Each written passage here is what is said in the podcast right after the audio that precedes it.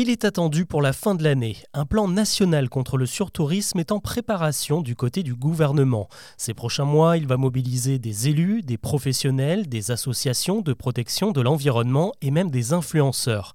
Quels sont les enjeux de cette bataille contre l'afflux massif de visiteurs? Avant d'aborder les autres infos du jour, c'est le sujet principal qu'on explore ensemble.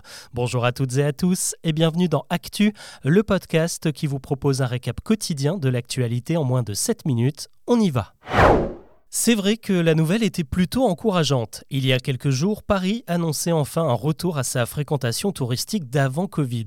Avec 89 millions de visiteurs chaque année, la France est la première destination mondiale. Un véritable atout pour les commerces et l'emploi saisonnier, mais ça l'est de moins en moins pour la nature, la conservation des sites historiques et pour notre porte-monnaie. Tous ces effets néfastes ont un nom, le surtourisme, un phénomène qu'on a encore du mal à quantifier, mais qui a des effets pourtant bien visibles. L'un des exemples les plus parlants, ce sont les calanques de Marseille. Jusqu'à l'an dernier, certaines criques, comme celle de Sugiton, pouvaient voir déferler 2500 personnes par jour. 5000 pieds qui creusent les sentiers et piétinent la flore, sans parler des déchets. On estime que plus de la moitié de la pollution plastique de la côte méditerranéenne est due au tourisme. Pour contrer le phénomène, le parc des Calanques a mis en place un système de réservation obligatoire pour venir y bronzer ou se baigner, 400 places quotidiennes au maximum. La ville de Marseille songe maintenant à faire la même chose pour préserver les îles de Frioul. Dans les Calanques, on a aussi adopté la stratégie du démarketing en arrêtant de faire de la promotion pour les sites. En Charente-Maritime, l'île d'Aix vient également de s'y mettre.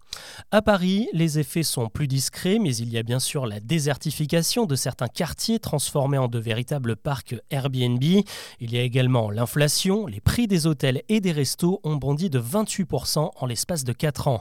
Heureusement pour Paris, Paris, les lieux d'intérêt sont éloignés les uns des autres, ce qui n'est pas le cas de Dubrovnik en Croatie, où le maire vient tout simplement d'interdire les valises à roulettes dans son centre historique. D'ici la fin de l'année, le ministère français du Tourisme va donc mettre en place un plan national contre le phénomène. Il s'agira d'abord de quantifier le surtourisme et d'inciter les visiteurs à adopter les bons réflexes avec un guide. On va aussi mettre à contribution des influenceurs pour sensibiliser leurs abonnés à la fragilité des paysages qu'ils postent sur les réseaux sociaux. L'objectif, c'est aussi d'apaiser les tensions avec les locaux qui n'hésitent plus à manifester. On voudrait par exemple éviter les blocages de bus touristiques ou les affichages sauvages anti-bruit qui se multiplient ces dernières semaines à Barcelone. L'actu aujourd'hui, c'est un autre plan qui se prépare, celui contre le mal logement. Si vous avez déjà entendu ça, c'est normal. C'est la deuxième fois que le gouvernement débloque des fonds pour permettre aux plus modestes de trouver un toit.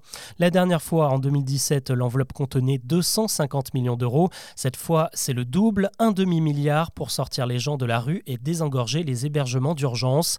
Le détail des mesures doit être dévoilé ce mardi matin, mais on sait déjà que ça passera par plus de logements à faible loyer et l'extension de l'intermédiation locative lorsque ce sont des associations de réinsertion qui assurent le paiement des loyers. Pas question de se laisser faire. Plusieurs syndicats, dont la CGT et le FSU, viennent de déposer un recours auprès du Conseil d'État pour protéger l'abandon de postes dans les entreprises. Vous l'avez sûrement vu passer depuis le mois d'avril. Si vous faites un abandon de poste, vous êtes désormais considéré comme démissionnaire et vous n'avez donc plus droit au chômage. Une situation injuste pour les syndicats qui estiment que cette mesure ne prend pas en compte la souffrance au travail. Elle demande donc au Conseil d'État de faire annuler le décret. De son côté, le gouvernement espère économiser économiser 670 millions d'euros chaque année avec cette nouvelle règle. On en a parlé tout le week-end. Le séisme qui a secoué La Rochelle, Niort et plus largement tout l'est de la France a provoqué pas mal de dégâts. Selon les premières estimations, 5000 bâtiments ont été endommagés par la secousse de magnitude 5,3 survenue vendredi. Une centaine ont été sévèrement abîmés, des façades fendues en deux, des toits sur le point de s'écrouler. On estime le montant des réparations à quelques 200 millions d'euros. L'état de catastrophe naturelle devrait bientôt être décrété pour activer les assurances. Allez, on reparle voyage avec cette nouveauté qui ne va peut-être pas arranger le problème du surtourisme. La Renfe, la société ferroviaire espagnole, prépare son arrivée en France. Euh, c'était annoncé, mais on a désormais une date. À partir du 13 juillet, elle proposera des trajets en TGV pour relier Barcelone à Lyon avec plusieurs arrêts à Perpignan, Montpellier et Avignon, entre autres, et surtout avec des prix cassés à partir de 9 euros le billet. Une autre ligne vers Marseille est également prévue et des trains Paris-Lyon sont annoncés pour 2024. Et pendant ce temps, la SNCF, elle, doit s'expliquer dans une étrange affaire. C'est ce lundi que débute le procès pour la mort de Neko, un chat écrasé à Paris-Gare de Lyon en janvier dernier. L'animal avait échappé à la vigilance de sa maîtresse et s'était réfugié sous un train. La propriétaire avait alors demandé à descendre sur les voies pour le récupérer, mais les agents de gare ont refusé de retarder le départ et ont fait démarrer le train qui a roulé sur l'animal. Plusieurs associations de défense et même le ministre de l'Intérieur s'étaient dit particulièrement choqués.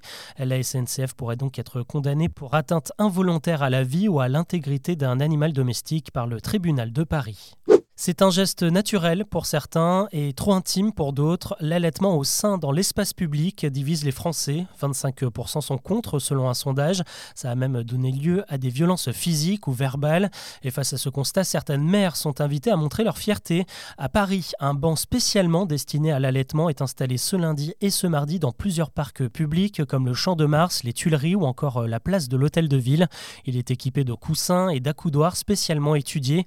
Un acte militant et un coup un peu marketing signé par une entreprise britannique spécialisée dans les accessoires destinés aux mamans. On termine avec l'événement mode de la semaine. La Fashion Week reprend ses quartiers à Paris dès ce mardi et jusqu'à dimanche. Au programme, plus de 80 défilés pour présenter les dernières collections hommes des créateurs. Et le point d'orgue, ce sera dès ce mardi avec la soirée Louis Vuitton en présence de Pharrell Williams, le nouveau directeur créatif de la maison. Il y a quelques jours, il a marqué les esprits en choisissant Rihanna comme égérie homme. La chanteuse a posé enceinte pour la campagne et forcément, les fans l'attendent désormais sur le podium parisien. Voilà ce que l'on peut retenir de l'actu aujourd'hui. Je vous dis à demain pour un nouveau récap.